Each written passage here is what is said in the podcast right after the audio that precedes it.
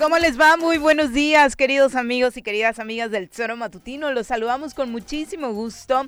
Hoy, 14 de octubre del año 2021, es jueves y nos encanta recibirlos a través de elzoromatutino.com, de radiodesafío.mx. También, como usted ya lo sabe, a través de la 103.7 de su FM y además en las redes sociales. Tenemos transmisión en tiempo y forma a través de YouTube y de Facebook, así que ojalá nos pueda acompañar las siguientes dos horas de programa para que ustedes estén muy bien enterados de lo que sucede en Morelos, México y el mundo. Y por supuesto, nosotros tener este espacio de retroalimentación con las opiniones que la ciudadanía tiene para eh, buscar mejoras en, en nuestro espacio. Eh, hoy arranca la vacunación para rezagados mayores de 18 años sin rango de edad, es totalmente libre para todos aquellos que no han recibido una sola dosis de vacuna contra el COVID-19. Se dará esta jornada de vacunación en los municipios de Cuernavaca, Cuautla y Jojutla. De acuerdo al Plan Nacional de Vacunación, lo que se busca en estas semanas es eh, que en los estados donde todavía falta una parte de la población de vacunarse, de esta que es mayor de edad, pues se hagan este tipo de jornadas para pues ir eh, llegando al 100% lo más pronto que se pueda. Ojalá que lo logremos en Morelos. 14, eh, hoy 14, mañana 15, estos tres municipios tendrán las jornadas de vacunación. Aquí en Cuernavaca. Eh, seguramente ya muchos de ustedes habrán visto algunas filas para llegar a la zona militar, que es el punto donde se instaló este módulo especial para rezagados. Son las 7 con 4, vamos a saludar a quien nos acompaña en comentarios.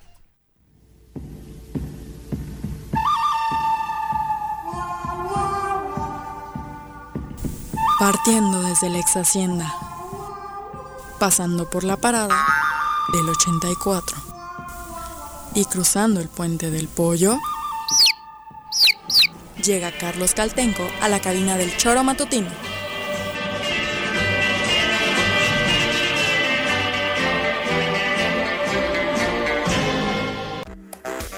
Querido Carlos, ¿cómo te va? Muy buenos días. Ya nada más me faltan las pistolas con esa introducción. que lo del puente del pollo está divino, sigue siendo de mis partes favoritas de tu presentación. Con el fondo de la del bueno, el malo y el feo, ¿no? Sí, sí, ya me imagino ahí tus duelos en el puente del pollo. Espero que nunca te hayas agarrado del chongo con nadie en esa zona. No, no, afortunadamente nunca. No es anécdota. Bienvenido, Carlos, ¿cómo te va?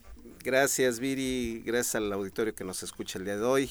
Que, tengan una excelente mañana. Vamos a empezar esta mañana muy fresca, muy rica. Sí, ¿verdad? Muy rica. y, creo que, este pues, eh, con toda la disposición para entrarle aquí al choro y con con los comentarios. Ya, ya estaremos platicando más adelante con nuestra experta en la materia, pero sin duda es importantísimo que estas jornadas de vacunación eh, se realicen para todos aquellos que sobre todo por temas eh, laborales, creo que la mayor parte de los casos de, rezagados eh, puede ser por este dato. Ayer estuvimos dando un recorrido por el punto de vacunación que se instaló en el Parque Cricri especial para vacunar a comerciantes del Adolfo López Mateos, de mercados periféricos e incluso trabajadores del servicio de limpieza del Ayuntamiento de Cuernavaca y prácticamente lo, lo que escuchaban o, lo que relataban estas personas era precisamente que eh, era muy positivo esta instalación del módulo específicamente para ese sector, porque aunque sí se hizo una fila, pues obviamente no implicó dejar de ir a, a trabajar todo el día. Hay, hay gente que por supuesto trabaja en el mercado y que si no trabaja un día, pues prácticamente para ese día, pues igual y no tiene para llevar una entrada a casa, ¿no? Hablamos de estibadores, hablamos de, de toda la gente que se dedica al servicio de carga incluso por los mismos traslados. Entonces hay muchos sectores que se ven en esta necesidad y me parece que si les ayudas con este tema de eh, un día especial, pues obviamente eh, abonas mucho a que todos estemos vacunados, ¿no? Que es importante, yo creo que eh, si esta tercera oleada no generó tantas víctimas fue en buena medida y como ya los mismos expertos lo, lo comentan, gracias a la vacunación. Este, incluso quienes ya nos mm, tuvimos la, desafortunada experiencia de que tuvimos COVID y ya estábamos vacunados, también el impacto de la enfermedad fue muy leve. eh, hay que hacerlo, vayan a vacunarse, pidan permiso. Eh, yo sí me he encontrado varios vecinos que dicen, no, es que tengo que pedir permiso, es que no me lo van a dar. La salud y la vida es lo más importante, vayan a vacunarse. Sí, sí, no es lo más importante, pero si te la piensas, ¿no? Para cómo están las cosas, o sea, los directores, jefes y demás, no ser mala onda. Creo que todos estamos en esta necesidad, ustedes mismos en algún momento, ¿no? Por ello, por ustedes mismos, o sea. De por sus familias, y si estamos en un plan egoísta, incluso, como bien dices, es por eh, la salud inclusive de, de ellos para que todos estemos vacunados y por supuesto los efectos del COVID-19 vayan aminorando y los efectos en la economía también dejen de observarse tan desafortunados como lo siguen siendo, ¿no? Porque el crecimiento económico pues desafortunadamente no solo en México, sino en buena parte del mundo pues está detenido en Morelos, bueno, ya ni se diga, ¿no? Aunque las noticias que apenas se dieron, bueno, de la nueva estimación que da el Banco Mundial sobre sobre el tema del producto interno bruto, este coloca a México en una recuperación más rápida de la que se esperaba, ¿no? Esas son buenas noticias, pero eh, digamos todos los factores debemos de estar comprometidos, todos los factores de la producción eh, y los, los que tienen la responsabilidad de, de, otorgar o no los permisos, en realidad este no, no se puede escatimar y hasta por beneficio propio, porque eh, si uno es este encargado de algún negocio y tiene que darle permiso a los trabajadores para que se vayan a, a vacunar, pues uno también en esa medida se está protegiendo. Sin duda. Se, genera un ambiente más seguro en, en el regreso laboral que muchos están teniendo. Exactamente. Oye, y hablando precisamente de estos meses que se dan, eh, ya yéndonos al tema político específicamente municipal, platicábamos durante prácticamente toda la semana de este ejercicio que se dio entre el alcalde actual del Ayuntamiento de Cuernavaca y el alcalde electo, aprovechando ya estos tres meses finales para trabajar en un proceso de entrega-recepción que sea transparente, se convocó a medios de comunicación, serán mesas que obviamente tengan información para todos, eh, obviamente se designaron también equipos de trabajo de acuerdo al área, se está tratando de hacer un trabajo lo más fluido posible entre las dos administraciones. Eh, en, en, otros municipios, tú en Temisco, por ejemplo, ¿qué observas? Decíamos que estos meses deberían aprovecharse para eso, Carlos, para que los alcaldes entrantes el primero de enero no tengan pretextos eh, para no poder operar y sigamos echando culpas a los anteriores, ¿no? Así es, eh, digo, eh, eh, desgraciadamente o desafortunadamente la actitud que ha tomado el presidente de Cuernavaca no, no es ejemplo en otros municipios. En otros municipios, en algunos hayan iniciado los procesos de entrega de recepción, en el caso de Temisco aún no, este, hay una... Ni siquiera hay comunicación, por ejemplo. No hay comunicación, no, no, este, absolutamente no hay comunicación.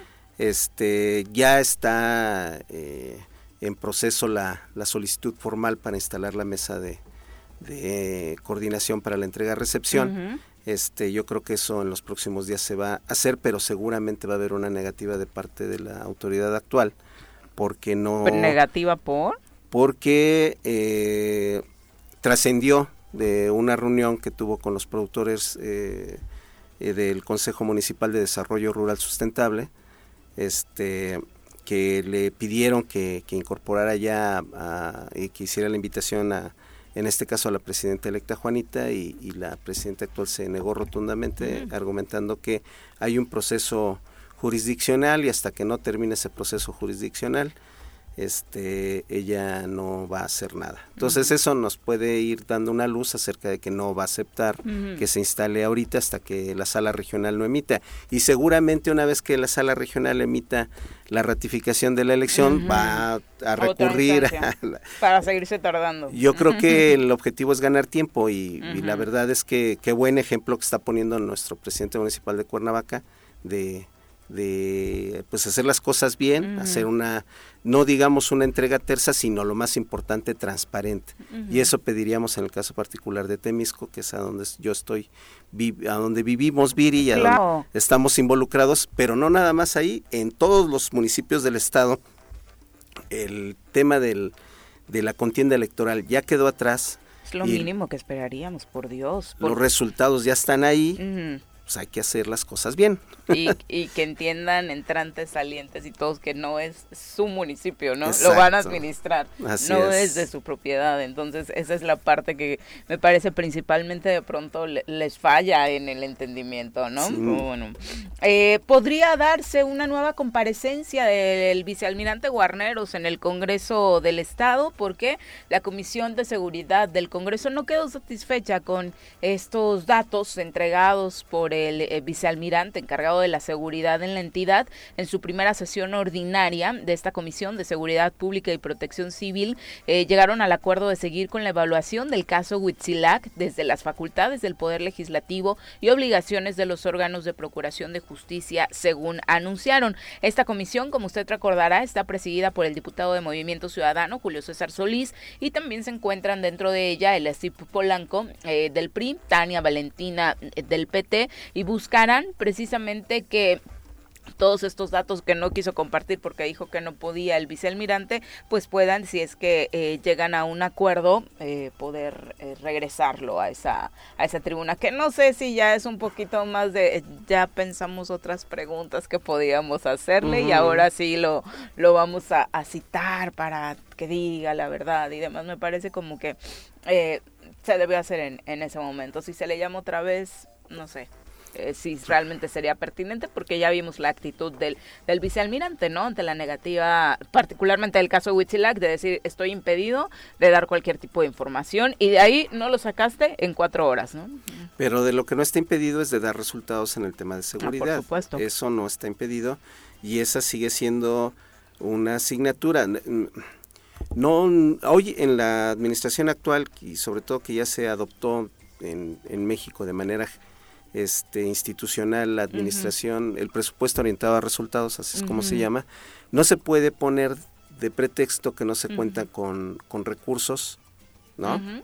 Porque además los recursos con los que se contaban se han seguido contando desde que se instauró el modelo de mando único sí, y que de hecho no es que le hayan disminuido, de hecho sí se le ha aumentado pequeños porcentajes, pero ha ido creciendo. Entonces, eh, eh, lo, lo, que se esperara, o lo que todo el mundo y la lógica te haría esperar es que con los recursos que estaba recibiendo debería de dar por lo menos los resultados que se estaban dando en la anterior etapa. ¿Qué ha pasado ahora? Que los resultados no se están dando, que la situación de inseguridad es muy grave, que se han, los indicadores se han disparado tanto en homicidio doloso como en otros delitos y, finalmente se cuenta con el mismo presupuesto. Entonces no hay pretexto en el tema de de que se tienen que dar resultados para garantizar la seguridad de los morelenses. No se está dando, bueno, como bien dices, este, ¿qué más le van a preguntar? Había muchas más preguntas que hacerle. Obviamente creo que todos coincidimos terminando la sesión, ¿no? O sea, me parece que en lo que más tuvimos desacuerdo o donde más nos dio el entripado es cuando justo dice el diputado Julio César Solís de es que ya le preguntaron todo, ¿no? No, no le habían preguntado todo, obviamente había más cuestionamientos que hacerle a un vicealmirante que como hemos enumerado acá en, reiteradas ocasiones desde que se dio la comparecencia, pues resultó con su soberbia un tanto imponiéndose, ¿no? En su propia casa al Poder Legislativo ganó de visitante, como decimos en el fútbol, igual que el Tri ayer allá en Honduras, por cierto, un partido bastante ríspido, como suele ser. Hay muchos que creo que no le dan seguimiento a la eliminatoria mundialista y se asustan un poco de ver eh, la reacción de la afición en Honduras. Por supuesto, no nos encanta, eh, ya pasando al tema del fútbol y, antes de irnos a una pausa, que de pronto se les lleven serenata o que no los dejen dormir, pero eso ha pasado, bueno, todas las eliminatorias mundialistas que yo recuerdo, eh, Carlos, y afortunadamente seguimos imponiéndonos futbolísticamente, En Centroamérica. bueno, ya hay que reconocer Estábamos perdiendo ser el gigante o estamos perdiendo ser el gigante de la CONCACAF, que es lo único bonito que suena dentro del el ámbito futbolístico para México por la zona en la que nos encontramos, ¿no? Ya nos encantaría que fuera una sola eliminatoria para todo el continente y eso futbolísticamente nos haría crecer una barbaridad. Son las 7 con 16. Nos vamos a una pausa. Regresamos con más. Gracias por continuar con nosotros. Eh, ¿Qué está pasando en el resto de los municipios en Morelos? El presidente municipal de Tlaquiltenango, Jorge Maldonado, fue destituido de su cargo e inhabilitado para ejercer cualquier otro por un año, luego de que magistrados del Tribunal de Justicia Administrativa aprobaron por unanimidad que este servidor incurrió en un acto de desacato. Esto se da respecto a una resolución en la que dice entender fundadas razones de la parte demandante respecto al reclamo en el pago de prestaciones a una servidora pública derivada de las relaciones administrativas que sostenían con el ayuntamiento. Como se sabe, este tema se resume en pago de laudos que a los municipios no les está alcanzando para solventar y la destitución cuando se llega a un caso mayor pues viene a ser la respuesta eh, pues más acertada, ¿no? Eh, por parte de la autoridad. Va a ser un problema, Carlos, en el que el año va a estar pesado con, con este asunto, sobre todo por la poca cantidad de presupuesto que está fluyendo en esta recta final para los municipios, ¿no? Eh, sí, bueno, siempre las transiciones son, son complicadas, eh, pero también creo que ya es momento de irnos dirigiendo hacia el orden, ¿no? Este, quienes no tengan la posibilidad de resolver es mejor que, que lo reconozcan y que lo dejen así, porque luego por tratar de resolver se meten en asuntos este, delicados y eh, uno de los temas que pusieron los diputados en la agenda legislativa con este tema en lo particular que tocas de los laudos y de las consecuencias jurisdiccionales que en algunos casos derivan en las en las este, destituciones este es precisamente ver qué modificaciones le hacen a la ley para para impedir que esto ocurra. ¿Por qué? Porque la Constitución del Estado es muy clara, la única instancia que es que puede destituir a través de un juicio político a un presidente municipal es el Congreso. Y hay un, toda una cuestión de debate entre, entre los mismos este, especialistas. Habría que consultar con alguno de los, nuestros colaboradores especialistas este tema en lo particular, porque eh, en efecto, ya que se va cerrando la administración es cuando más te hacen falta los recursos, tienes que cumplir con los compromisos de laborales, pago de aguinaldo, etcétera. Pero si además tienes procesos jurisdiccionales que tienes que atender y ya te mandaron las medidas de apremio y no les hiciste caso o no no las atendiste de manera adecuada, bueno, vienen este tipo de situaciones. No es la primera vez, ya en, No, ya hemos tenido varios casos hace en tres años, este, Puente, de Ixla, que todo el cabildo, ¿no? Sí, exactamente. Bueno, luego hasta los dejan detenidos eh, simbólicamente, simbólicamente, Entonces sí, está eh, complicado. Eh, hay voces que están pidiendo el tema de un presupuesto de emergencia. Aquí tuvimos al presidente de Puente Ixla, el presidente electo, este que decía, bueno, necesitamos por ahí un fondo de emergencia para atender estos temas de los laudos, pero también tiene que atenderse la parte de las reformas que se tengan que hacer para que no mm, las medidas de apremio son medidas de apremio, o sea, es, decir, están obligando a, a, una autoridad a que atienda algo que no atendió. Este, eso se tiene que resolver, pero también el tema de las destituciones genera muchos eh, conflictos en los municipios. La desestabilización, por supuesto, administrativa, política y demás. Son las 7.25, vamos a nuestro reporte del COVID-19. Desde la Academia de Ciencias de Morelos, la doctora Brenda Valderrama nos comparte la información más relevante del coronavirus. Doctora, ¿cómo te va? Muy buenos días. Hola, muy buenos días, Viri Carlos, ¿cómo están? Muy bien, muchas gracias, doctora. Hola, Brenda. Eh, pues hoy inicia esto, esta jornada de vacunación de dos días para rezagados en Morelos, doctora. Eh, obviamente el interés por parte de la ciudadanía que se retrasó en el proceso, eh, pues es importante seguir enviando mensaje para que se normalice y el porcentaje de vacunados en Morelos crezca. Sí, son, son 32 mil dosis las cuales se van a administrar eh, no importa la marca, honestamente, todas son buenas. Aquí lo importante es que la gente acuda. Eh, hay que tomar en cuenta de que aún con, con aún suponiendo que el 100% de la población mayor de 100 años se vacunara en el país, eso nos llevaría solamente el 63% de la población total vacunada, porque uno de cada tres mexicanos tiene menos de 18 años. Por eso es muy importante que, que lleven a cabo la vacunación, por lo menos de los de 12 a 18 años. Con eso daremos un avance importante para alcanzar la inmunidad de rebaño. E, esta parte de la marca que mencionas, doctora, es importante porque tengo entendido que será Cancino, ¿es así? La que no, tengo la, no, ah. no, tenía noticia, Viri. Ok. Pero me parece raro que sea Cancino porque se supone que ya no estamos importando Cancino. Mm, ayer en la jornada de vacunación que se hizo para los trabajadores del mercado del López Mateos, esa fue la que pusieron, por ejemplo. Está interesante, porque de hecho solo se recibió un lote de cancino, el que se aplicó a los maestros en mayo, no ha habido otro lote. A, lo mejor eran rezagos de aquel lote. Podría ser. ¿Son los de dosis única? Perdón, este Brenda. Es de dosis única, sí. Ah, ok. A lo mejor este sea el criterio, ¿no? Dado que son rezagados que presentaron dificultades para acudir a vacunarse, prefirieron optar por, por no arriesgarse a una a una falta en la segunda dosis, o sea, que pudiera no presentarse a la segunda dosis, ¿no? Sí, sí, tendría sentido, tendría sentido.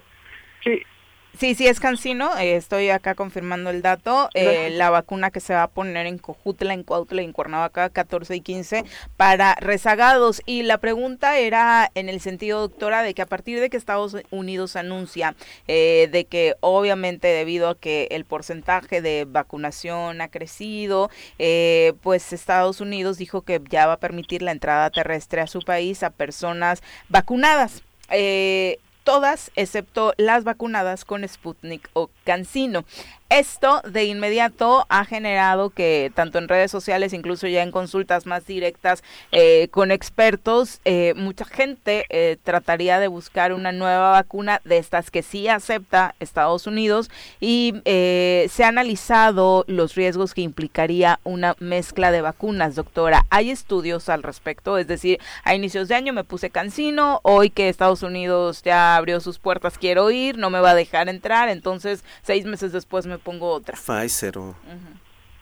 Mira, es que yo creo que es más fácil de resolver con que Cancino y Sputnik publiquen sus resultados. Okay. Es que en realidad viene de ahí, de que nunca publicaron sus resultados. No conocemos realmente los, datos que sustenten la efectividad de las vacunas. Por eso no la acepta Estados Unidos. No es un problema político, ¿eh? ¿No es que política? No, no es un problema político, es un problema sanitario. si, si una vacuna no reporta los resultados de eficacia, pues ¿por qué la voy a recibir? La voy a validar, ¿no? Eh, se habla de que Cancino entregó recientemente ya sus resultados clínicos a la no, no, no es que los entregue. Es que no es que los entregue, es que los publique. Okay. Ninguno de los dos publicó. Bueno, Sputnik publicó datos parciales, pero precisamente, inclusive el artículo que pretendieron pasar por publicación trae una leyenda que dice que los evaluadores no se no tuvieron acceso a la información completa, que no la pueden este eso, es, eso, solapar, sostener. Okay. Y Cancino ni siquiera, ¿eh? Perfecto, entonces esta acotación es importante porque de entrada parecía que si le entregabas la información a la Organización Mundial de la Salud era suficiente para tener como la palomita. No, no, no, no, una cosa, una cosa es publicarla y la otra cosa es hacer los trámites burocráticos. ¿sí? Y la publicación es, es, es, es importantísima porque te permite tener el acceso a los datos crudos, no a la interpretación de la empresa. Mm. Sí, porque lo que entregan para las, los temas regulatorios de la interpretación de la empresa son son trámites de barandilla. En cambio, los datos, la, publicación científica implica que le entregaste todo a los evaluadores y ellos confirmaron que tiene, que sí está bien lo que estás diciendo o no. ¿eh? Ok, y, y, obviamente decimos esto de Estados Unidos, lo ponemos de ejemplo porque no es un asunto de mexicanos que se van de vacaciones, ya conocemos la problemática particularmente de migración de, de los mexicanos y ni siquiera la ilegal, sino la de la actividad comercial que se da en la frontera. Hay miles de mexicanos que requieren cruzar diariamente Estados Unidos y el haberse puesto esta vacuna en el proceso, en las jornadas de vacunación en sus respectivas entidades, pues les va a seguir impidiendo que realicen esto. Ahora, hay, hay una eh, tengo entendido que las personas que, que, tienen la posibilidad de cruzar la frontera eh, pueden eh, tener acceso de manera privada, me refiero comprando su propia vacuna en algunas farmacéuticas de, de Estados Unidos y ellos mismos se están vacunando. Esto te lo comento porque varias personas cercanas me han compartido que, fueron a Estados Unidos y se pusieron Pfizer porque no querían otra marca que no fuera Pfizer. Este, yo no sé si ya está a la venta propiamente, lo que sí es que está, hay un, todavía un amplio de distribución. en Estados Unidos. No debo porque tendría que haber tenido ya este eh, y he entrado a un tema comercial y no sé si ya lo probaron. Pero lo que sí sé es que hasta en los aeropuertos están vacunando, ¿eh? en Estados Unidos. Sí, claro. Doctora, el dato que se comparte desde la Subsecretaría de Salud desde casi 50 mil casos de COVID en niños por el regreso a clases, eh, solamente se ha dado en el punto 25% de las escuelas. ¿Este porcentaje podríamos decir que es en promedio lo, esperado? La verdad es que es imposible saber qué representa. Acuérdate que hace muchos meses, quizá un año, dejamos de saber en realidad el número real de casos.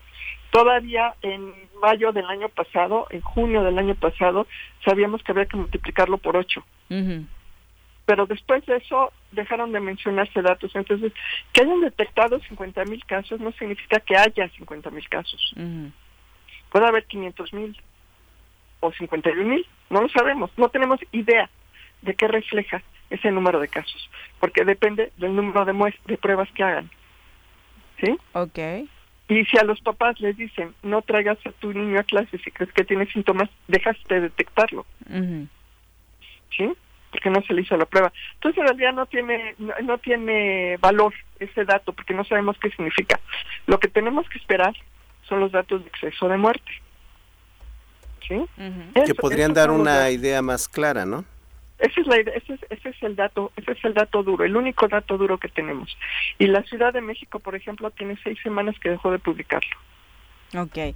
Dentro de los eh, comentarios que nos comparte el público, obviamente en muchos casos, de acuerdo a lo que se encuentra en Internet, siguen eh, saliendo dudas y un poco de temor respecto a los efectos de la vacuna. Jennifer Díaz nos pregunta eh, acerca de un estudio y nos comparte el dato acerca de la miocarditis después de la vacuna de Pfizer contra el COVID-19. Este estudio hablaría de que en Israel se han revisado casos desde inicios de año año hasta eh, junio de 2021 y después de eh, la segunda dosis se detectó aparición de esto que sería una inflamación del corazón, doctora. Lo pregunto porque supongo que de pronto nos encontramos con muchísima información en internet y e ir desglosando en términos médicos o científicos qué es real y qué no, pues qué mejor que con una experta. Mira, la proporción de efectos secundarios de la vacuna es en el orden de miles de veces menos probable que si te da COVID, porque el COVID también produce miocarditis, ¿eh? Pero miles, eh, la probabilidad es miles de veces mayor si te da COVID, así te pones la vacuna. Y eso es lo que hay, eh, tenemos que escoger entre, dos, claro. entre dos males. Claro. ¿Sí? El mal de la enfermedad o el mal de la vacuna. Y el mal de la enfermedad y sus consecuencias es miles de veces peor que la vacuna. En todo, en todo, ¿eh? Absolutamente en todos los parámetros. Y tú lo mencionaste muy bien, doctora. Eh, el tema de los fallecimientos da un indicador claro, es un dato muy duro con respecto a qué tan benéfico es o no ponerse la vacuna. Y ahí está. En esta tercera ola, a pesar de que los contagios se dispararon y superó a las otras anteriores, este, la cantidad de decesos fue mucho menor. Entonces, eh, no hay vuelta de hoja, no se preocupen por lo que circula en redes, vacúnense. Totalmente de acuerdo, Carlos. Y ahí es donde se, se da se da uno cuenta del efecto positivo de las vacunas, el efecto protector. Y como lo dije, no sé si te acordarás, Viri, lo dije muy muy al principio, que nunca íbamos a saber cuál era la buena. Claro. Porque íbamos a tener un mix de vacunas imposible de rastrear los efectos. A no ser que lo viéramos en estos indicadores macro, como el exceso de muerte. Y ahí se ven los resultados va funcionando. Todavía estamos, todavía estamos mal, ¿eh? O sea, no, no crean que ya salimos, no crean que lo estamos controlando, no, estamos muy lejos de controlar la situación. Lo que estamos evitando es que tengan consecuencias fatales. Sí, y que obviamente ya después este tema de la pandemia pues no se use eh, con un tono político o no de manera eh, engañosa en el sentido de, pues de pronto se están entregando ya reconocimientos a los estados y ayer la noticia fue que Morelos es la segunda entidad en el país con mejor manejo de la pandemia. Eh, ¿En serio? No, sí. no puede ser, o sea, es que, es que yo no entiendo que están midiendo, te lo juro. No, no entiendo que están midiendo. Aquí no hubo ningún control de la pandemia. Cero. Fue, sálvese quien pueda Me parece que a todos nos queda claro, doctora, pero al eh, Coneval, que es el que entrega este, este reconocimiento, pues lo pone a Morelos precisamente en el segundo lugar a nivel nacional en la atención. Eh, Cecilia Guzmán, la subdirectora de Salud Pública, dijo que sí, que obviamente este reconocimiento es importante porque ha sido mucho el esfuerzo de la institución, de los servicios de salud, de gobierno del Estado, de quienes administran los hospitales, eh, que obviamente se valora mucho el trabajo de los médicos, ¿no? Pero me parece que particularmente decir que el Estado tuvo un buen manejo de la pandemia, pues es engañarnos en cualquier sentido. Totalmente. Digo, habría que ver qué cosas están calificando, no tengo la menor idea, pero pero no me cuadra, no me cuadra para nada. En ningún sentido. No tuvo el peor manejo de la pandemia, hubo peores, ¿eh? Pero bueno, no tuvo. Bueno, no fue. No, para estar punteando como segundo. No, para nada. Claro que no. Brenda, hace una semana que platicábamos, estábamos apenas superando los 101, bueno, estábamos rozando los 101 millones de dosis aplicadas. Hoy estamos en 109 millones de dosis aplicadas, 40 y casi 50 millones con el esquema completo de vacunación y eso representa el 38.5 viendo el mapa de América Latina, este, eh, comentando este tema y viendo el conjunto del mapa en, todo el mundo que, pinta este, eh, digamos, mapamundi de la, de la Organización Mundial de la Salud, parece que México no está tan mal, no solo no está tan mal, está bastante bien. Si hablamos de, del avance de esta operación llamada, sal, ¿cómo, ¿cómo se llamó? Salvemos el mundo, salvar el mundo que tiene que ver con la campaña de vacunación a nivel mundial. Este, eh, comentas tú que no, que no consideras que vaya a haber por parte del gobierno eh, eh, la disposición de, recursos para, para poder vacunar a la población de, de 12 a 18 años. Pero este, probablemente con esta tendencia, digo, 10 millones de dosis aplicadas en una semana me parece, creo que cada semana se supera el, la cantidad de, de dosis aplicadas. Eh, creo que no sería muy difícil de, prever que antes de que termine el año podamos incluso alcanzar el 60% de la población este, protegida. ¿Tú cómo ves? Que, que, es muy poco. A ver, es que, es que no es una competencia entre países, ¿eh? es una competencia contra el virus. Sí, claro, pero me refiero, no se trata de... el 90% de cobertura de la población. Ya no es el 80 que tú mencionabas la semana pasada. No, porque aumentó la tasa de, de, infectividad de la variante Delta. Ajá. Es que eh, eh, la, la, la tasa de la, el, porcentaje de vacunados depende de dos factores. Uno es de la de la infectividad del virus y dos de la eficacia de las vacunas. ¿Sí? La eficacia de las vacunas baja con el tiempo. Y mientras está bajando la eficacia de las vacunas, porque ya, ya no ha habido refuerzos, está aumentando la infectividad del virus con las nuevas variantes. Ya. ¿Sí? Es una guerra de guerrillas. Y nos va ganando el virus. ¿Sí? Entonces nosotros no podemos decir, pues México no va tan mal porque ya tiene el 60%. No, vamos fatal porque el virus ya mejoró. O sea, en lo que nosotros estamos autocomplacientes comparándonos con los peores, el virus ya mejoró. Y las vacunas van cediendo porque no hay esquemas de refuerzos. Doctora, pues muchas gracias, como siempre, por la información. No, contrario, mucho. Muy buenos días. Son las 7 con 41 ya. Nos vamos a una pausa. Regresamos con más. 7 con 46 de la mañana, gracias por continuar con nosotros. Vamos a entrevista, ya nos acompaña a través de la línea telefónica uno de los mejores alcaldes del país, Juan Ángel Flores Bustamante, ah. alcalde de Cojutla, a quien saludamos con muchísimo gusto. Juan Ángel, ¿cómo te va? Muy buenos días. Hola amiga, ¿qué tal? Muy muy contento, la verdad.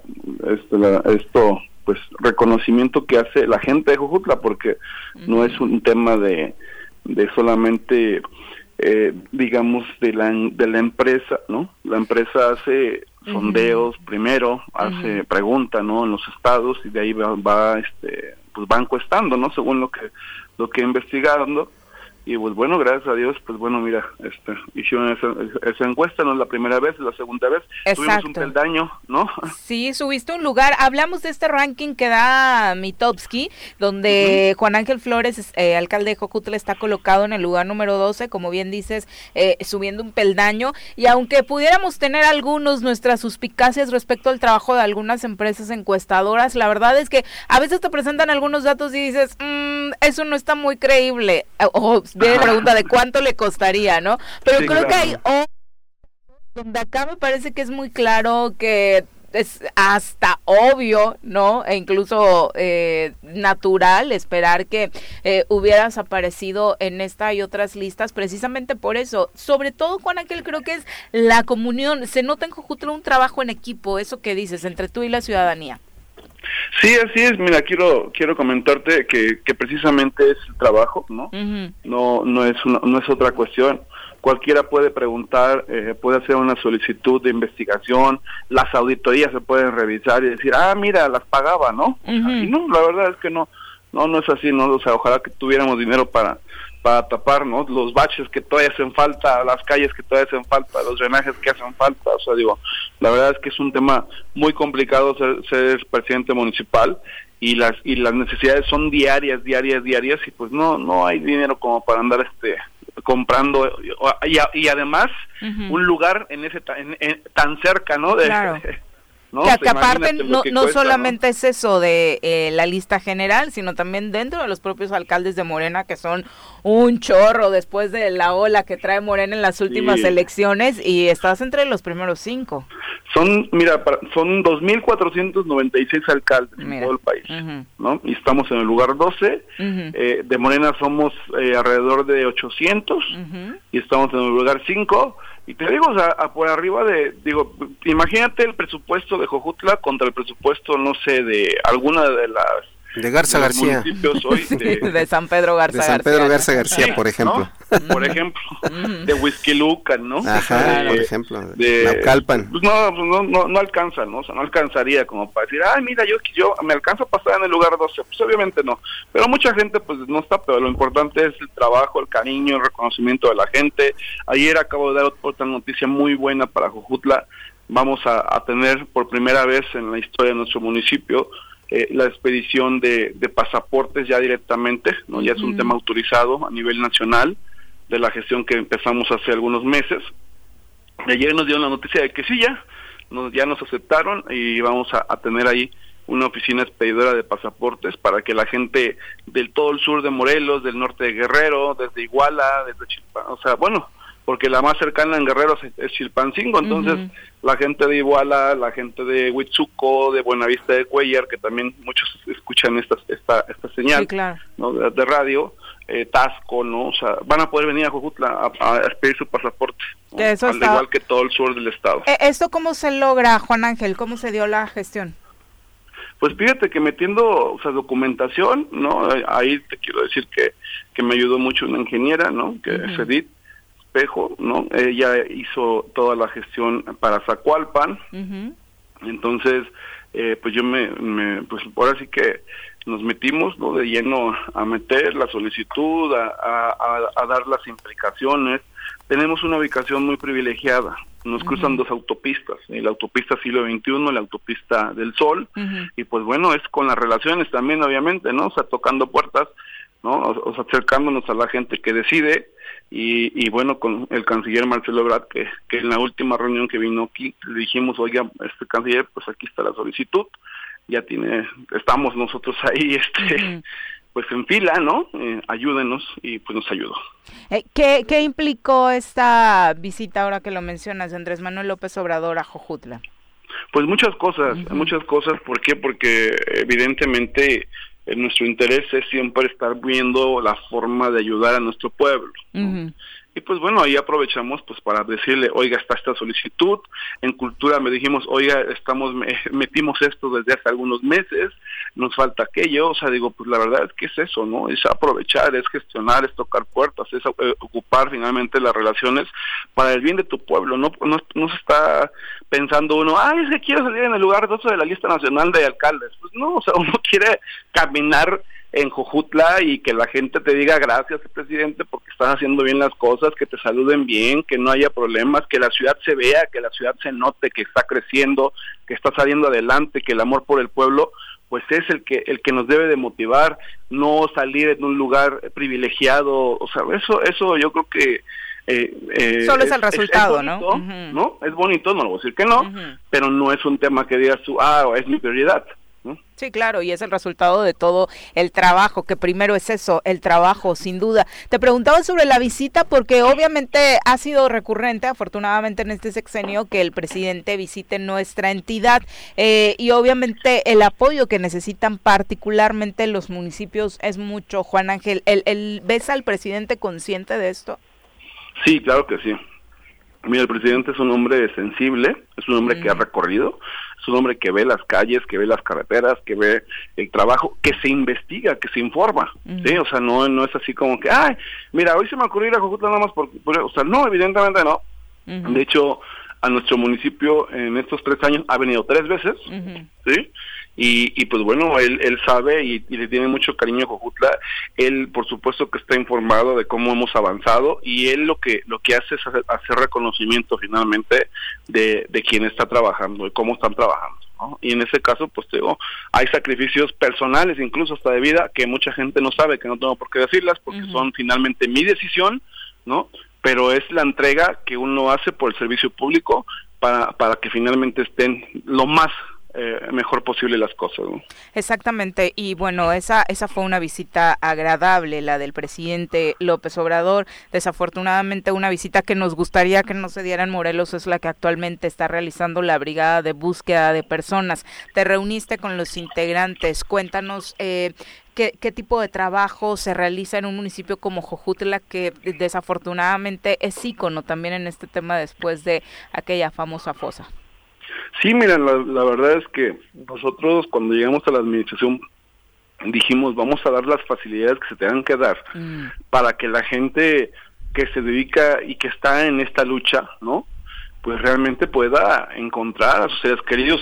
A lo mejor mm. están aquí, a lo mejor no, no lo sé, porque es, un suceso que se da eh, de unas fosas, eh, pues ya pues ya que creo que son seis años, más o menos, siete años, ¿no? Fue en el 2000, no recuerdo exactamente el año, ¿no? No, no es cierto, 2017, ¿no? Antes, 2017, en abril de 2017 fue cuando se, encontraron. Ajá, entonces, ajá, así es. Entonces, yo quiero decirte que, que lo que nosotros dijimos, a, ver, vamos a ayudar, ¿no? Lo primero que hizo el ayuntamiento fue buscar a las familias que tenían a sus seres queridos enterrados de forma indigna sobre una fosa común. O sea, evidentemente eso no se hace, ¿no? O sea, no es así como que, oye, este, pues te, te voy a, no te voy a cobrar el predio porque efectivamente tiene necesidad económica, pero pues ahí, este, ahí entiérralo, ¿no? Y resulta que era la fosa común. O sea, imagínate, ¿no? O sea, desde ahí eh, hubo, hubo una, una mala actuación bajo ese esquema lo que nosotros hicimos pues fue darles un lugar digno. Se, se, sumaron a las personas no se inhumaron en un espacio. El gobierno del estado nos ayudó para poder pagar en este caso las, las lo que son las el mausoleo la cripta no no, no, recuerdo cómo se llama no entonces ya se ya se quitaron digamos a las personas que que no permitían que siguieran buscando eh, sobre las fosas clandestinas de Jojutla, ¿no? Entonces, bajo ese esquema, eso se les ayudó.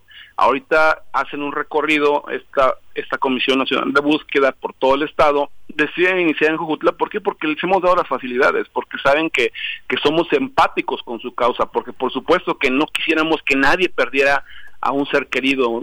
Por supuesto que, que, nos da dolor el dolor de las madres que están buscando a sus hijos, que ni siquiera tienen un nicho para poderles llorar, ¿no? O sea, evidentemente eso es algo muy triste, muy lamentable, y tenemos que ser empáticos. No podemos ser apáticos y decir, ah, pues como no, no sucedió acá, como no conozco a la señora, como no sé de dónde viene, como seguramente, ¿no? O sea, porque muchos dicen, ah, es que a lo mejor se lo ganó. Pues no puedes, no puedes juzgar, ¿no? O sea, digo, creo que eso no es, no es de una persona bien, ¿no? Entonces, ¿qué, ¿qué tenemos que hacer? Ser empáticos, ayudarles, apoyarles y así fue como, como inició esta Comisión Nacional de Búsqueda aquí en Cojutla. Eh, no sé si sigan, te soy sincero ahorita porque creo que nada más eran, era un par de días. ¿no? En ese este, municipio sí, porque les tocan 16 de Morelos. exacto, van en diferentes lados, ¿no? Pero digo, pero eh, ellos saben que lo que lo que se ocupe, pues aquí estamos. ¿no? Exactamente, y, y, en este afán de compartir también buenas experiencias, estás reunido, por ejemplo, con el alcalde electo de Cuernavaca, José Luis Uriostegui, para intercambiar experiencias en torno a este tema de la videovigilancia.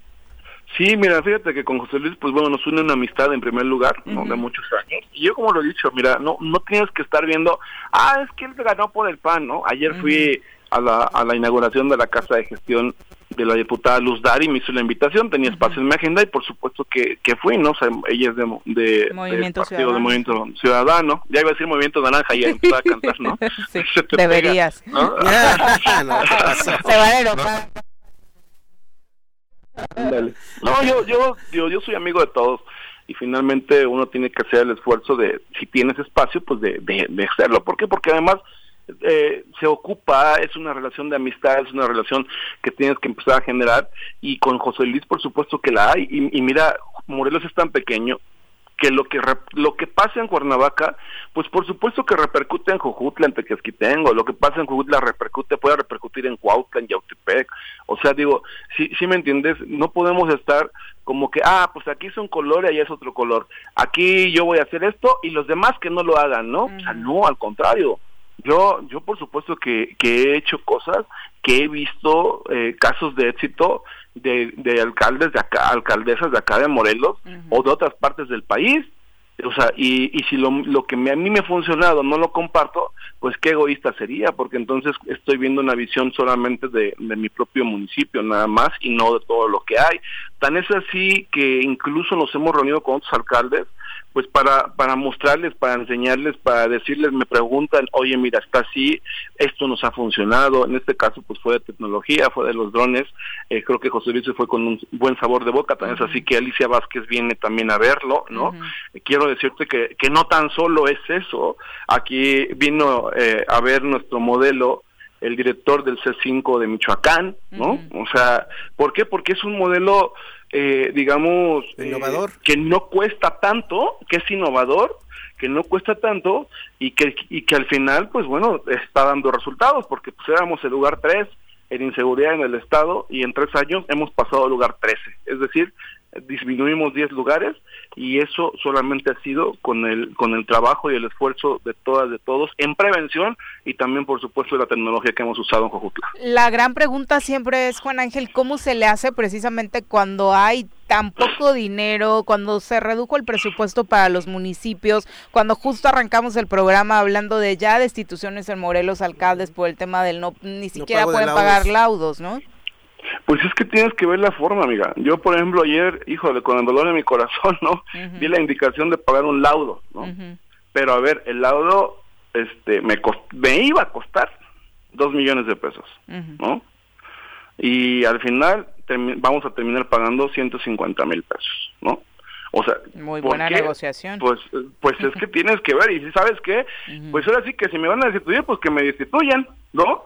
Pero no tenemos dinero, o sea, digo, la verdad es que son, son cuestiones muy complicadas y que yo entiendo a mis amigos alcaldes, pero yo me tuve que meter ¿eh? y yo te quiero decir que yo, por supuesto que, por ejemplo, en este caso no era, no era un laudo ya ganado, ¿no?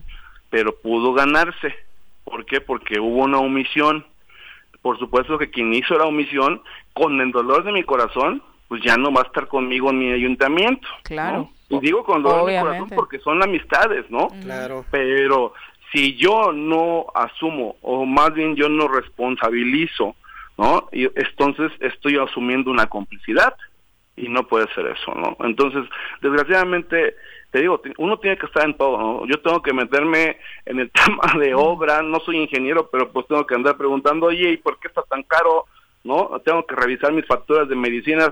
Oye, pues ya cambié cuatro veces de proveedor. Oye, ¿por qué? Pues porque no estoy pidiendo moche, ¿no? Porque no estoy pidiendo que me den una comisión a cambio de, y pero pues por supuesto que si me están viendo la cara, pues con permiso, ¿no? No puedes estar eh, avalando eh, algo que, que no que no es correcto, que no es legal. Después de mes y medio de que han tomado protesta los nuevos legisladores, ¿hay avances en torno a este tema de un mejor presupuesto eh, para los municipios y particularmente este rublo del porcentaje que ustedes eh, pretenden?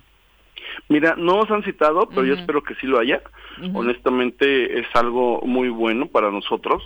Yo lo he dicho y, y, he agradecido públicamente y he reconocido yo espero que los diputados pues sí sí se impongan porque al final hay un hay un incremento del presupuesto de más de dos mil millones de pesos y que la necesidad es real o sea no es un tema que estemos inventando. Ellos mismos muchos que fueron alcaldes y que manejaron esto eh, lo lo saben lo dijeron en sus en su discurso inaugural incluso entonces yo espero que que sí haya una respuesta positiva porque sería muy lastimoso que solamente nos hayan utilizado para negociar su propio presupuesto. ¿no? Entonces yo creo que eh, sí va a haber algo para a beneficio de los municipios, que sean esos cinco puntos que ellos dijeron y que por supuesto que son viables porque antes existían.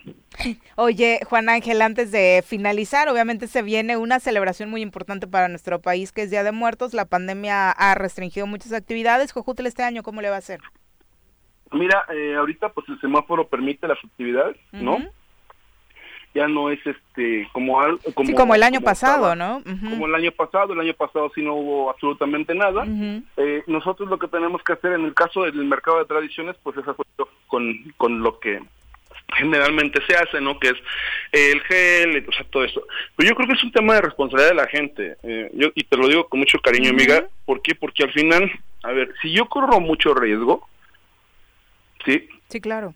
Perdón, el pues doble, el triple, es responsabilidad. Si soy yo vulnerable, porque sabemos que hay personas que son más vulnerables que otras, ahí es donde debe de, hacerse. Pero desgraciadamente la economía ya no puede pararse. O sea, yo entiendo, hay muchas muchas personas que son pensionadas, jubiladas, que tienen su ingreso, ¿no? Y es muy respetable. O sea, y hay que apoyarles, hay que cuidarles. Y esas personas, pues bueno, si no tienen necesidad, ¿no? O corren riesgos, pues por supuesto que deben de resguardarse. Pero ya la economía no puede pararse y te lo digo con mucha sinceridad, la mayoría de la gente, pues bueno, ya gracias a Dios se han otorgado las vacunas, ¿no?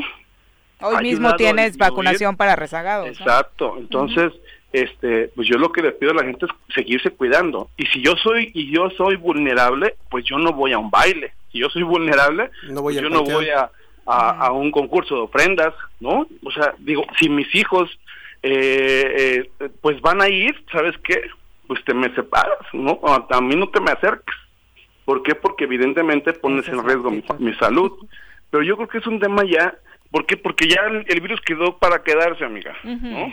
Y debemos aprender a convivir con él, porque si no la economía va a tronarnos.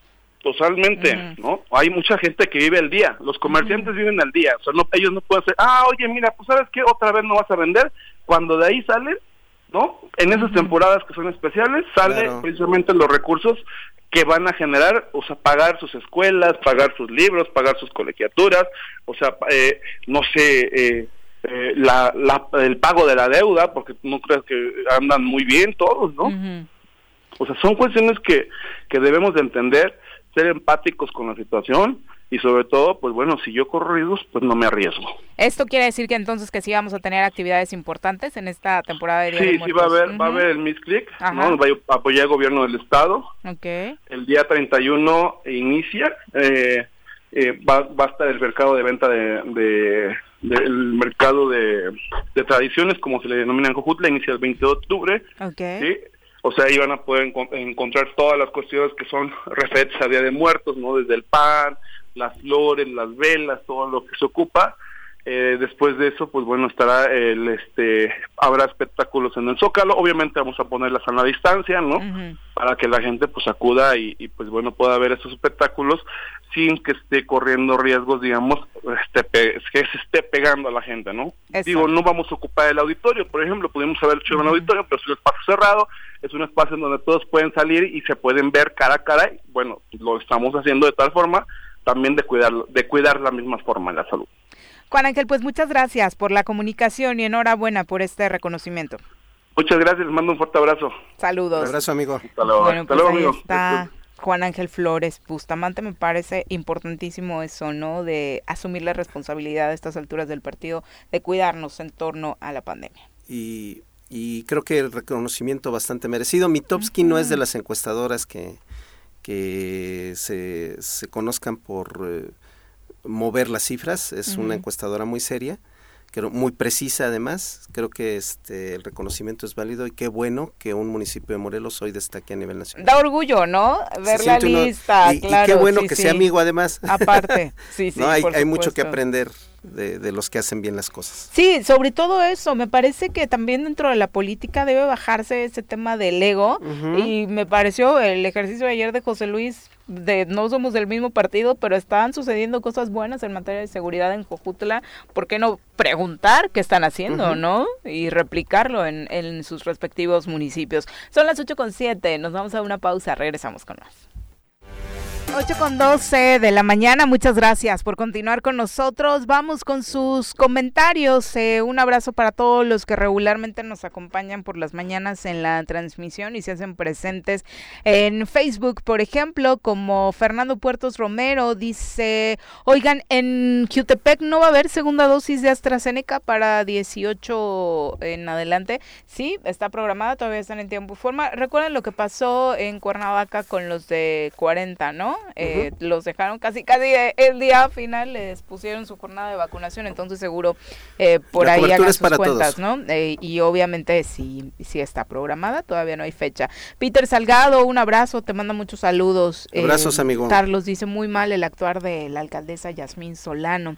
También para Carlitos Pérez, saludos, muchas gracias por estar en la transmisión también. Davicho Jaime, Davicho Jiménez. Davicho Jiménez. Un abrazo, te manda muchos saludos, que le gustan tus análisis, Charlie. Ah, tengo porra. Daniel Sánchez, también un abrazo para ti. Hugo Alemán, también te manda muchos saludos. Traes, traes porra, Charlie. Creo que hoy hay porra. Vicky Jarquín también, Virginia Colchado, muchas gracias. Chacho Matar, saludos. Leti Bam dice, siempre acertada la doctora Brenda Valderrama y es, es un gusto escuchar sus conceptos respecto al COVID-19 y además felicitar al alcalde de Jojutla que acabamos de escuchar le tomaré la palabra de ir a sacar mi pasaporte a ese municipio. Pues si te queda más en corto, ya vas a tener la oportunidad.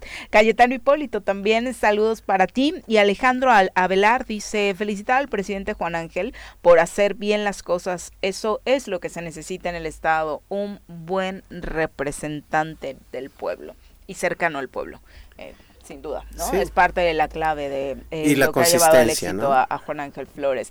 Vamos a hablar ahora de Cuernavaca. Nos acompaña en la línea telefónica el doctor Rafael Chávez, quien es subdirector de salud en el ayuntamiento. Eh, doctor, ¿cómo te va? Muy buenos días. Hola, Viri, muy buenos días. Un saludo a todos.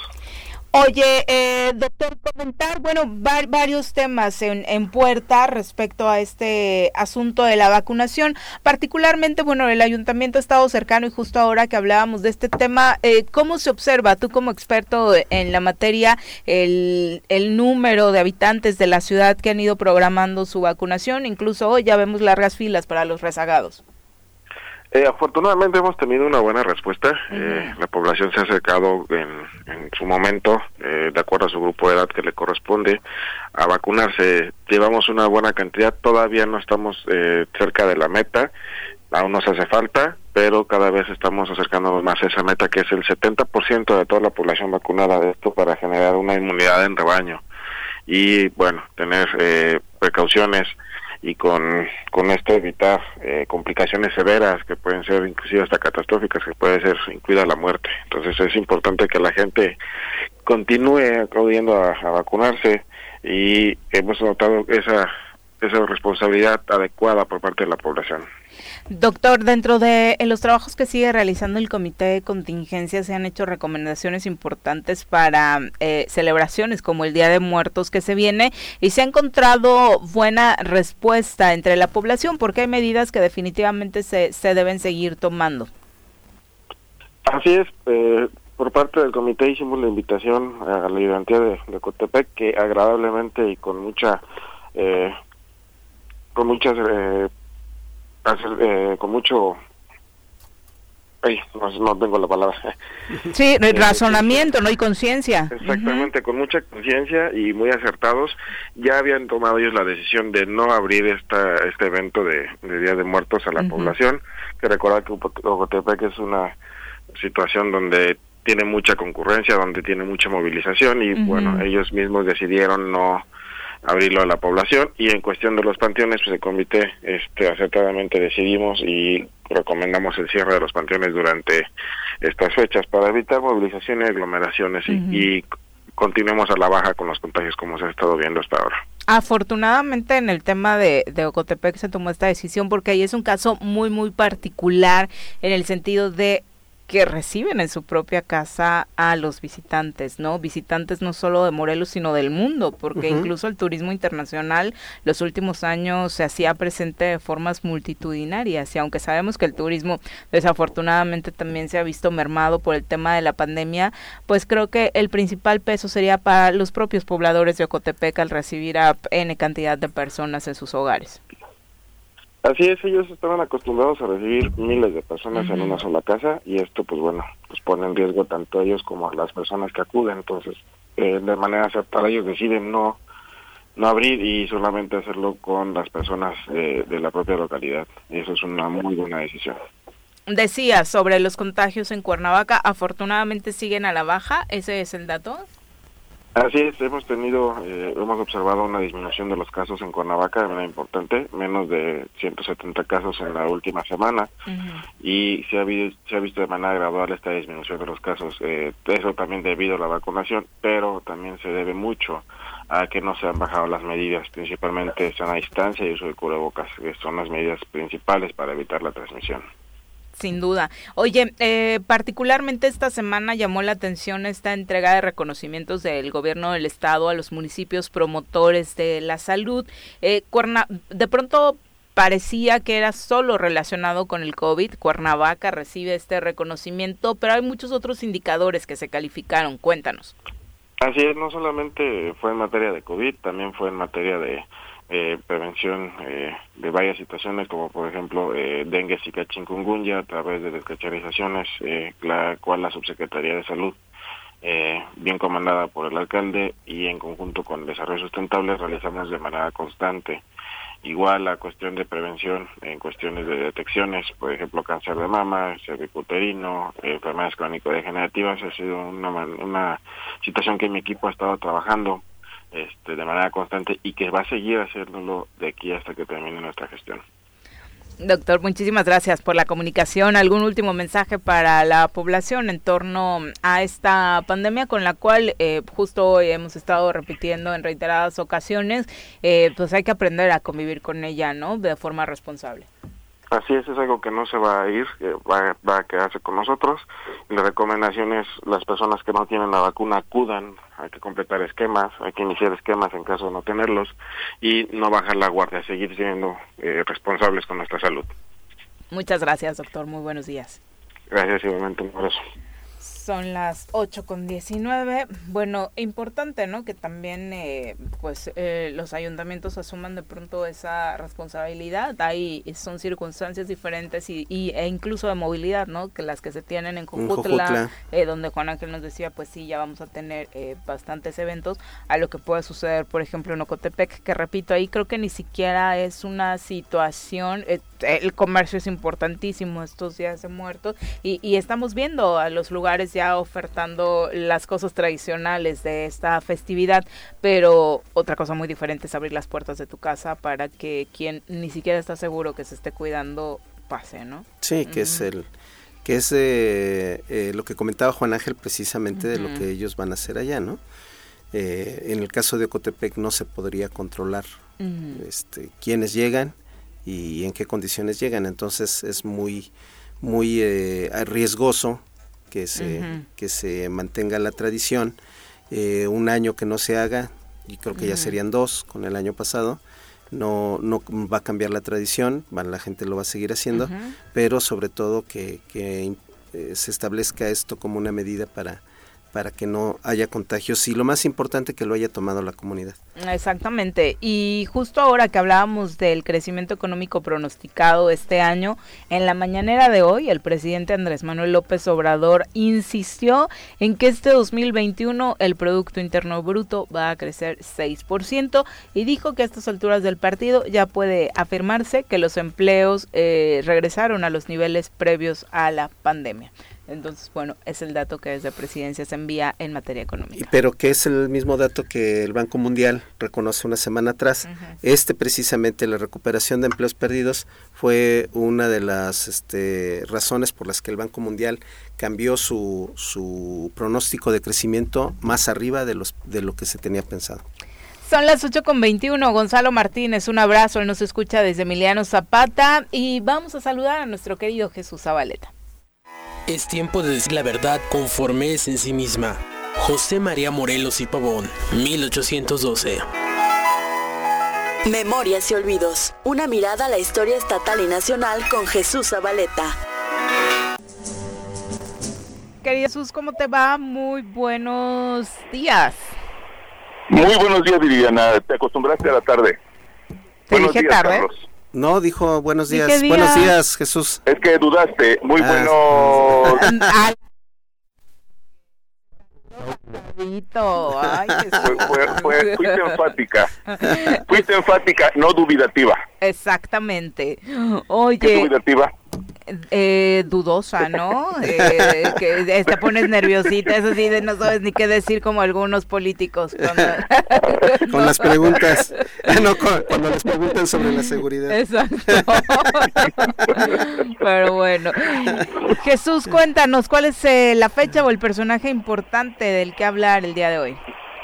De hecho, vamos a, recordar lo que ya tratamos el lunes. Hoy da inicio el Congreso Internacional sobre Cocina Tradicional ah, Mexicana. ok, claro. Eh, la inauguración a las 9.30 de la mañana. El acto oficial, que eh, eh, para mí es lo menos importante, y a las 11 iniciaremos formalmente con las mesas en donde ya hemos planteado 111 ponentes de 19 estados y 7 países.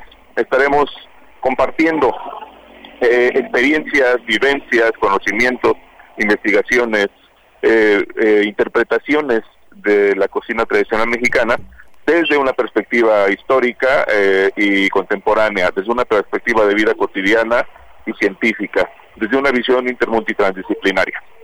Oye, eh, para todos los que igual y no escucharon el lunes o no están enterados eh, el porqué de este congreso, la intención por la cual se realiza exactamente cuál es, eh, Jesús. ¿Qué, te motiva a empezar a planear un evento de este tipo? De hecho, en 2014 hicimos el primer congreso sobre patrimonio cultural que denominamos de sabores y saberes. un intercambio semejante que involucró a 80 ponentes de 14 estados. Y repetimos este ejercicio en 2018 ampliando el número de participantes eh, para llegar a 2021 y planteamos que justamente en el marco de estos 500 años polémicos de lo que podamos denominar, eh, lo cierto es que hay un mestizaje culinario que incide en la vida cotidiana, que ha marcado parte de la historia, no solo de este territorio que fue eh, eh, denominado México, eh, sino que incidió en la historia del mundo. La comida incide inevitablemente en la construcción de, las naciones, de las culturas y de las identidades. Y en el marco de estos 500 años que nosotros planteamos como de mestizaje cultural, es que propiciemos esta reflexión colectiva que nos va a llevar a tratar de comprender un poco más sobre lo que nos representa en la cotidianidad la comida tradicional mexicana. Obviamente estos 500 años son importantísimos en todos los sentidos. Eh, ¿Cuál dirías tú que en materia gastronómica fue eh, uno de los cambios fundamentales tras este encuentro? Eh, he afirmado que no podemos comprender ninguna cocina del mundo sin la cocina que surge de lo que se llamó en su momento continente americano, particularmente de esta región mesoamericana eh, de donde eh, se diseminaron eh, productos como el maíz, sin duda, el tal vez el más importante, pero el jitomate con una trascendencia en todas las cocinas del mundo. No podemos entender, por ejemplo, una, una salsa para una pasta en Italia o un gazpacho en España sin el jitomate mexicano. O, o el, el chile en la cocina oriental. o en el, el, marco de la repostería internacional, la más alta repostería, sin la vainilla o el, el cacao. Esto nos lleva también a entender que el intercambio eh, fue mutuo y esto implica que eh, la cocina mexicana no es entendible sin elementos como el puerco, por ejemplo. por citar un ejemplo de muchos. Esto nos lleva a, dimensionar el valor de, ese intercambio que se dio y que más allá de, de, lo que hemos insistido fue un proceso de conquista doloroso, violento, sangriento, eh, donde hubo vileza, también hubo otros aspectos que permitieron construir eh, ese mestizaje cultural, ese mestizaje genético que en la actualidad nos permite dimensionarnos como una sociedad plural y vinculada culturalmente con otras regiones del mundo. Oye, para los que quieran participar en estas mesas, ¿hay un registro previo? ¿Pueden llegar directamente al evento? ¿Cómo, cómo opera? Tenemos una página que es eh, congresococinamorelos.com. Eh, Ahí eh, van a encontrar una ficha de registro, un formato de registro para hacerlo en línea. Quienes eh, no puedan hacerlo pueden llegar directamente a una de las tres sedes en donde de manera simultánea tendremos mesas de trabajo. Estas tres sedes son el Centro Cultural Jardín Borda, el Museo de Arte Indígena Contemporáneo, ambos inmuebles, ambos centros en la Avenida Morelos, y el Museo Regional Cuauhnáhuac o Palacio de Cortes. En estas tres sedes, el día de hoy a partir de las 11 de la mañana, darán inicio estas mesas de diálogo y de reflexión en torno a la cocina tradicional mexicana. El acceso es libre, vale decirlo, eh, no tiene costo alguno, que es eh, algo que hemos destacado. Habitualmente en un congreso de carácter nacional o internacional hay cuotas de recuperación, cuotas de inscripción, en este caso es totalmente gratuito. Y además tendremos actividades alternas eh, en, en, estos tres días. ¿En algún momento habrá degustación?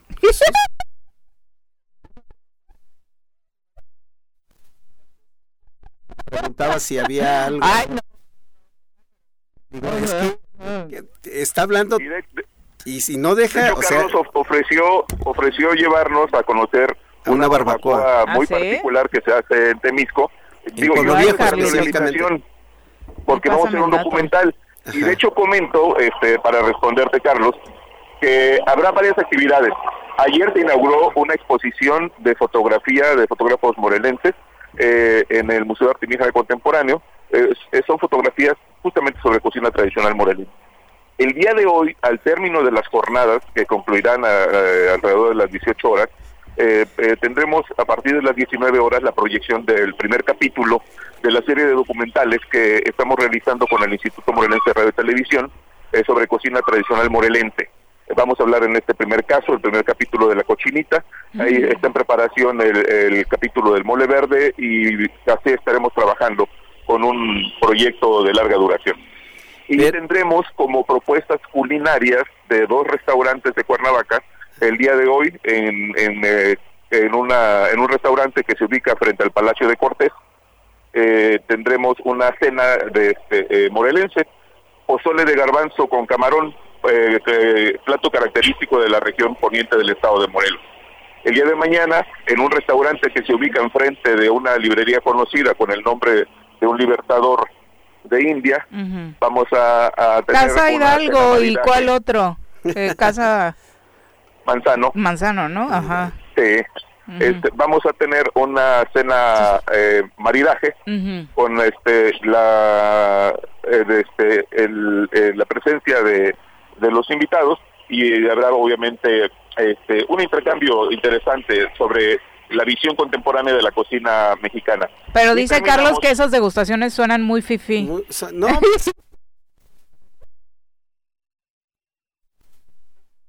degustación y lamento decirlo que solo será para los ponentes. por, eh, en el Jardín Borda tendremos una degustación para los ponentes con productos morelenses. Tendremos cecina de Yecapixtla y, y de Puente de Ixtla. Tendremos chicharrón y tacos de Jojutla. Vamos a tener aguacates de Huituco.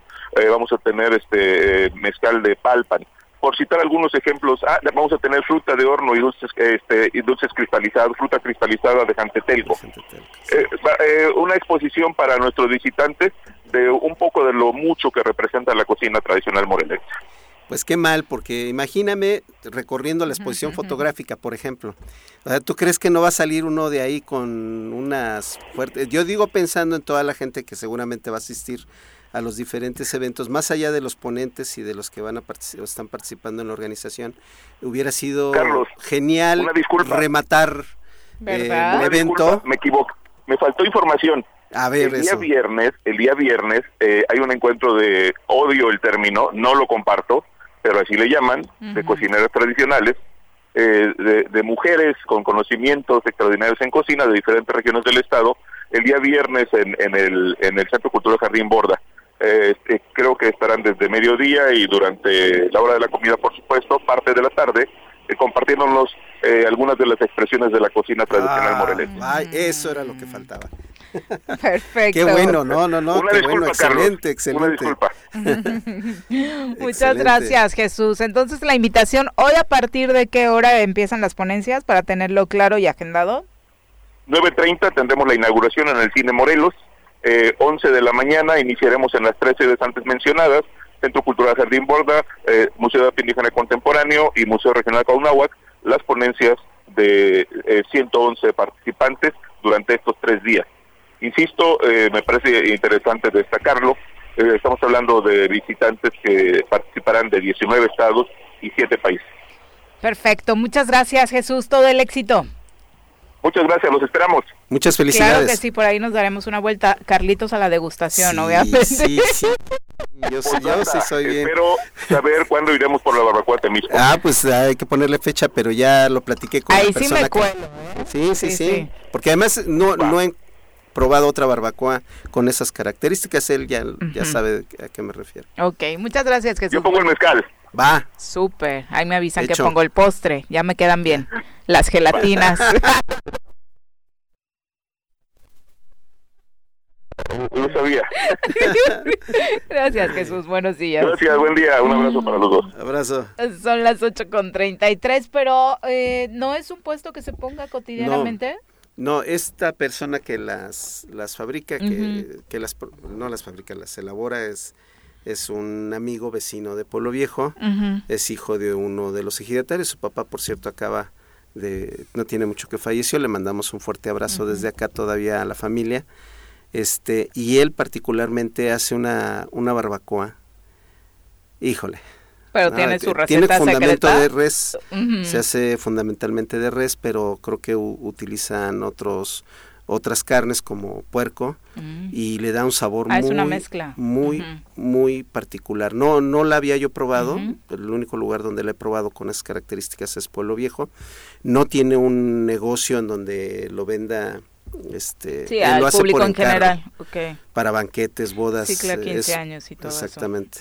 Lo hace por encargo y le queda Genial, y le hablé a él porque me, me, preguntó Jesús si teníamos algún platillo tradicional en Temisco. Le digo, bueno, más bien son platillos tradicionales importados de muchas partes, pero lo único que puedo decirte que es de ahí, que, se, que creo que se produjo ahí, fue la barbacoa esta. Ah, mira, son las 8.34, ya la probaremos. Eh, vamos a pausa, regresamos.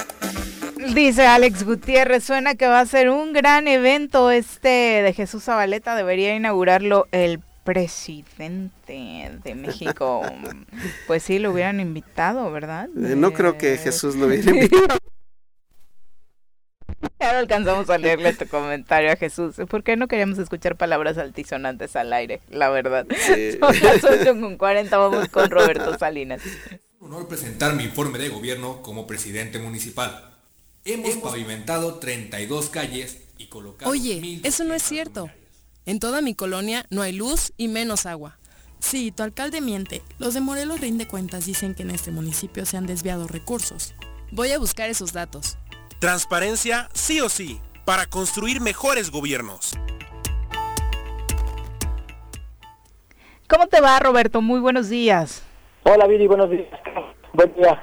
Te saludamos con eh, datos que tienen en Morelos Rinde Cuentas para compartirle a la Muchas gracias. Pues mira, el día 30 de septiembre el gobierno del Estado, a través de la Secretaría de Hacienda, entregó al Congreso del Estado el paquete económico 2022, esta, eh, que es la propuesta de la ley de ingresos y del presupuesto de egresos para el próximo año. Y lo que corresponde ahora es que los diputados lo, revisen, lo analicen y en su caso incluso hagan modificaciones a este paquete económico.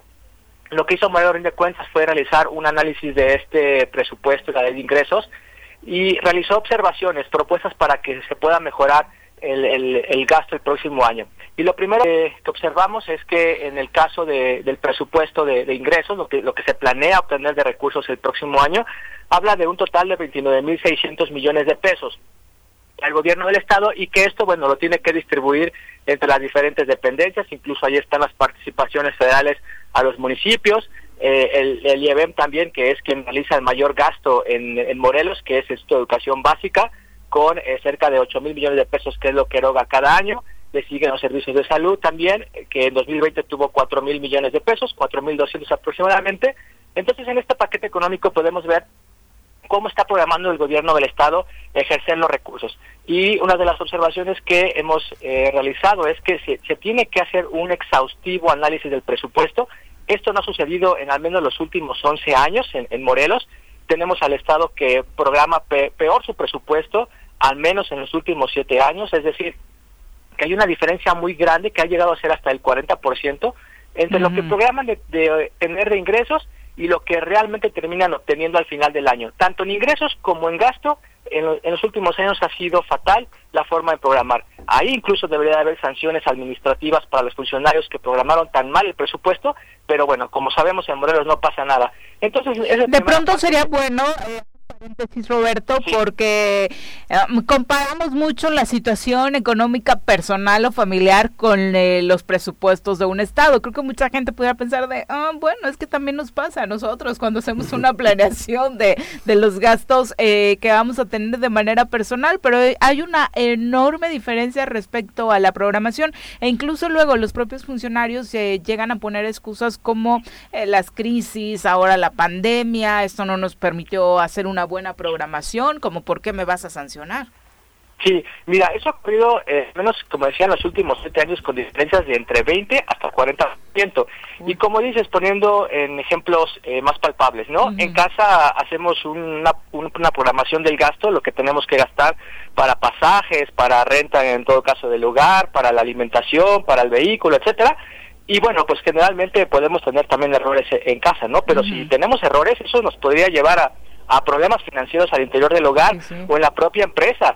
Si se programa mal, pues la, la, incluso la empresa podría cerrar, ¿no? Uh -huh. O tener problemas sí, con los trabajadores, ¿no? Quebrar. Uh -huh. En el caso de, de, de, gobierno debería suceder lo mismo. Uh -huh. es, es fundamental que tenga una adecuada programación del presupuesto porque con ello puede afectar a miles de familias de todo el estado, porque tiene repercusión en, en el gasto, en la inversión pública, en la seguridad, en el desarrollo social, y desafortunadamente tenemos una, una estructura eh, eh, del Poder Ejecutivo y Legislativo, como ha sido en los últimos años, pues que no les interesa eh, hacer bien las cosas.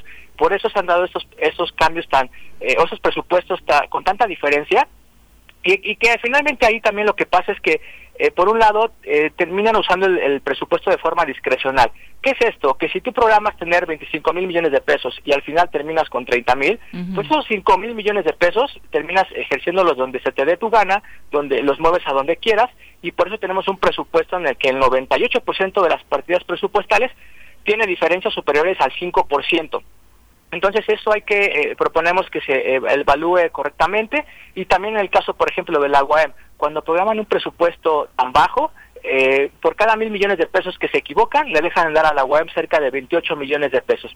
Entonces, wow. programar tan bajo lo que hace es que le calculas el presupuesto estatal -huh. a la UAM, pues eh, mucho menos de lo que tendrías claro. que darle. Ya en este dos, 2022 vemos que aumenta el presupuesto, eh, eh, va mejorando. Eh, creemos que quizá el presupuesto podría llegar un poco más de 31 mil millones de pesos, que fue más o menos lo que se tuvo en el año 2020. Entonces, eh, ahí proponemos que se revise correctamente el presupuesto. Otra de las cosas que estamos proponiendo también es que se revise y se evalúe los ingresos por verificentros. El gobierno del Estado no recibe un solo peso de los 585 pesos que pagamos los, los ciudadanos por verificar los vehículos. Entonces, a, ahí este, pues es una propuesta que se revise porque también parte de esos recursos se tendrían que usar para el medio ambiente. Todos los recursos que calculamos pueden ser superiores a 400 millones de pesos al año pues están quedando solamente en, manos de particulares, en los beneficentros. Entonces, aquí hay una fuente de, ingresos que podría ser importante para el gobierno del Estado, ahora que hablan que faltan recursos, bueno, pues ahí hay un, medio en el que se podrían obtener recursos y poder también realizar este, inversiones.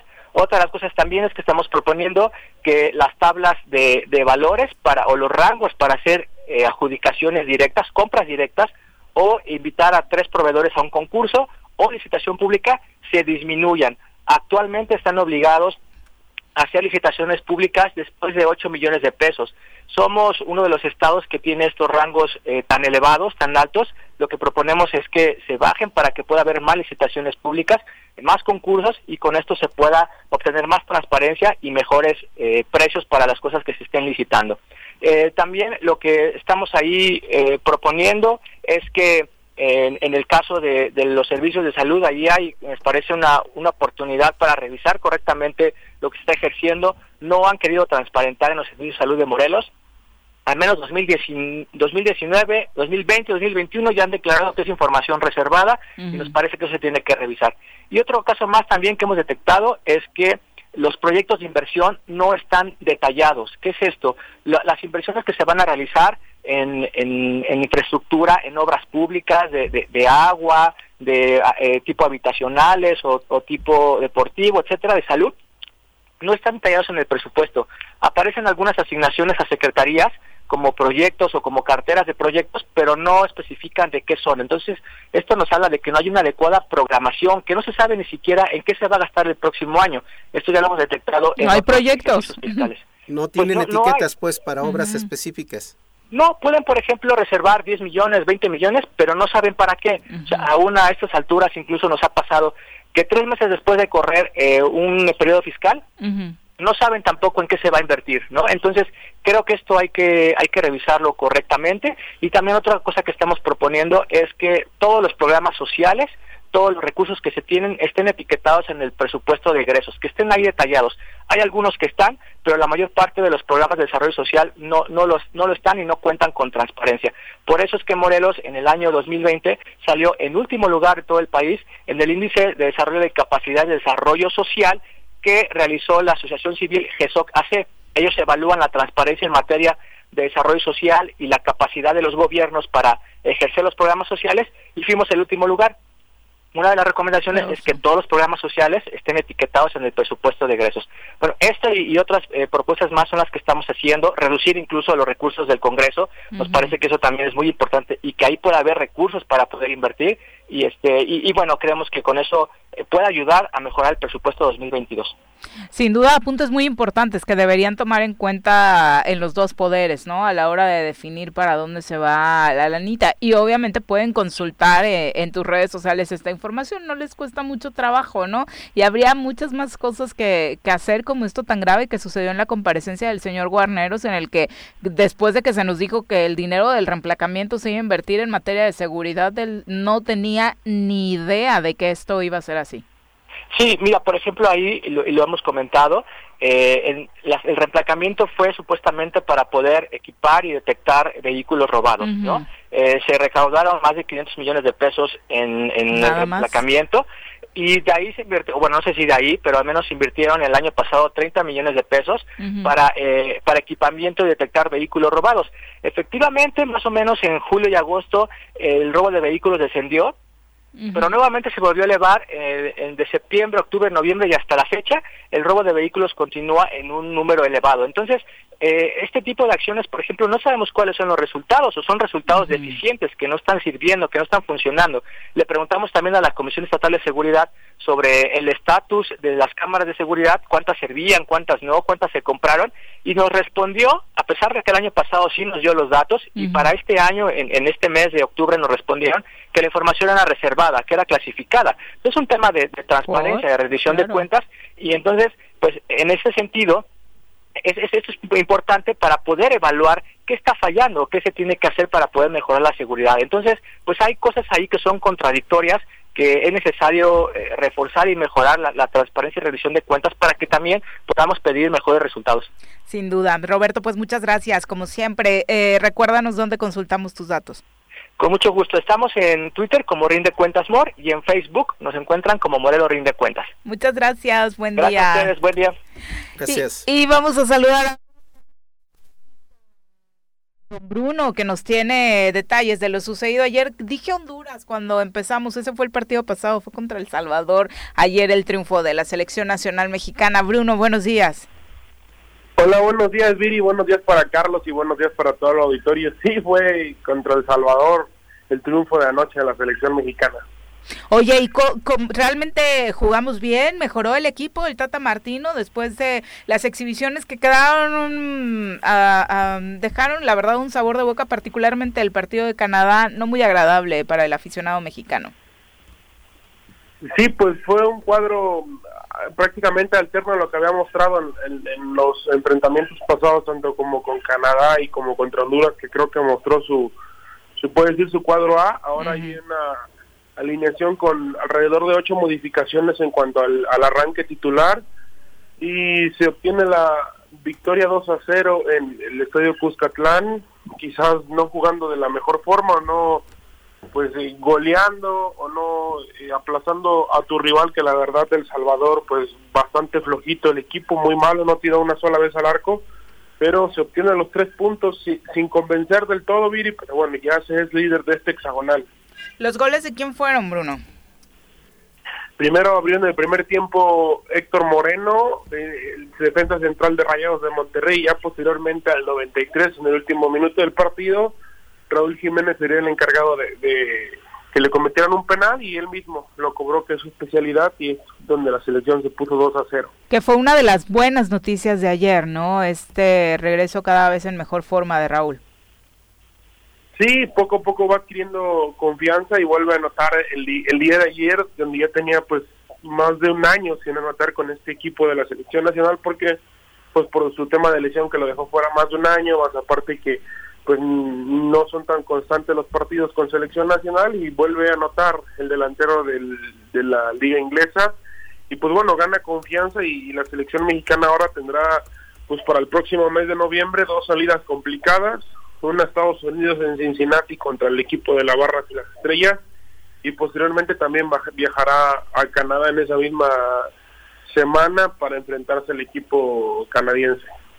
Oye, Bruno, y en general, ¿crees que este estos triunfos, eh, sumar de a tres, ya le permita al Tata Martino pues tener una mejor imagen con la afición? Porque la verdad es que la pedida de su salida ha sido ha venido siendo una constante. Sí, es la quizás es que la afición no se sienta contenta porque pues realmente el fútbol que, que está mostrando es muy lamentable, es muy pobre, pero pues se le están dando los resultados y creo que pues los directivos o la gente que está encargada de mantener eh, a salvo al Tata Martino en el puesto de la selección mexicana mientras se califica el mundial pues al parecer no parece que no les importan las formas solo clasificar al mundial pero sí es un hecho que la selección mexicana se ha vuelto un equipo pues aburrido que se queda sin idea que le faltan variantes que algunos jugadores si no pasan por su mejor momento a pesar de donde jueguen no deben de ser convocados y los siguen llamando. A, veces por a veces por que están jugando en Europa a pesar de que no vengan en, en su mejor ritmo en su mejor momento pero sí es una selección que ha quedado mucho mucho a deber en cuanto a calidad y nivel futbolístico en la Concacaf que que bueno esta, este torneo del hexagonal final México jugando muy mal, lo está ganando y está pasando caminando, pero para competir en el Mundial, para pasar en la fase de grupos y para llegar al cuarto, quinto Esa partido, es otra historia. mejorar mucho. Sin duda. Muchas gracias, Bruno. Muy buenos días. Eh, antes, ah, antes, ¿qué expectativa tienes tú? Este, vamos a calificar. ¿Al Mundial? En este primer proceso. Ya ves, la afición tiene dudas. No me esperaba esa pregunta, Carlitos. O sea, la gente está muy preocupada por el Tata. Calificación acerca del, desempeño en esta fecha FIFA, eh, pues un 7 le pondría a esta selección mexicana porque fue pues exhibida contra Canadá porque por poco pierde contra Honduras y contra El Salvador son dos equipos que pues sí, le tuviste que pasar por encima porque son muy endebles y creo que un 6-7 le pondría este eh, por esos tres partidos a la selección. Y la calificación, ¿crees que o sea, eh, creo que eh? lo de Carlitos era más en el sentido de si llegamos o no al Mundial. sí, ¿no? Pues sí, una la calificación una calificación al Mundial pues, creo que no va a tener ningún problema. Creo que no va a tener ningún problema para calificar, es líder pero el problema va a ser en el Mundial, que una fase de grupos, si sigue jugando así, pues dudo que la termine por pasar y pues un cuarto, quinto partido, pues ni en sueños, si no mejora. Perfecto, Bruno. Muy buenos días. Gracias, Viri. Carlos, saludos a todo el auditorio. Un abrazo. Mi querido Carlos, muchas gracias por acompañarnos. Gracias al auditorio. Hay que grabarnos, no venir de verde, porque no te pudimos poner un fondo bonito. Ayer me pasó a mí, hoy te tocó a ti, pero bueno, acá andamos en, sufriéndole con los colores que se nos olvida, combinamos con la cabina. Muchas gracias, Carlos, por acompañarnos. Muy buenos días y saludos a todos los de Temisco que se conectaron. Abrazos paisanos y por supuesto a todos los que cotidianamente nos acompañan. La invitación es que mañana en punto de las 7 estén acá para el Zoro Matutino. Muy buenos días.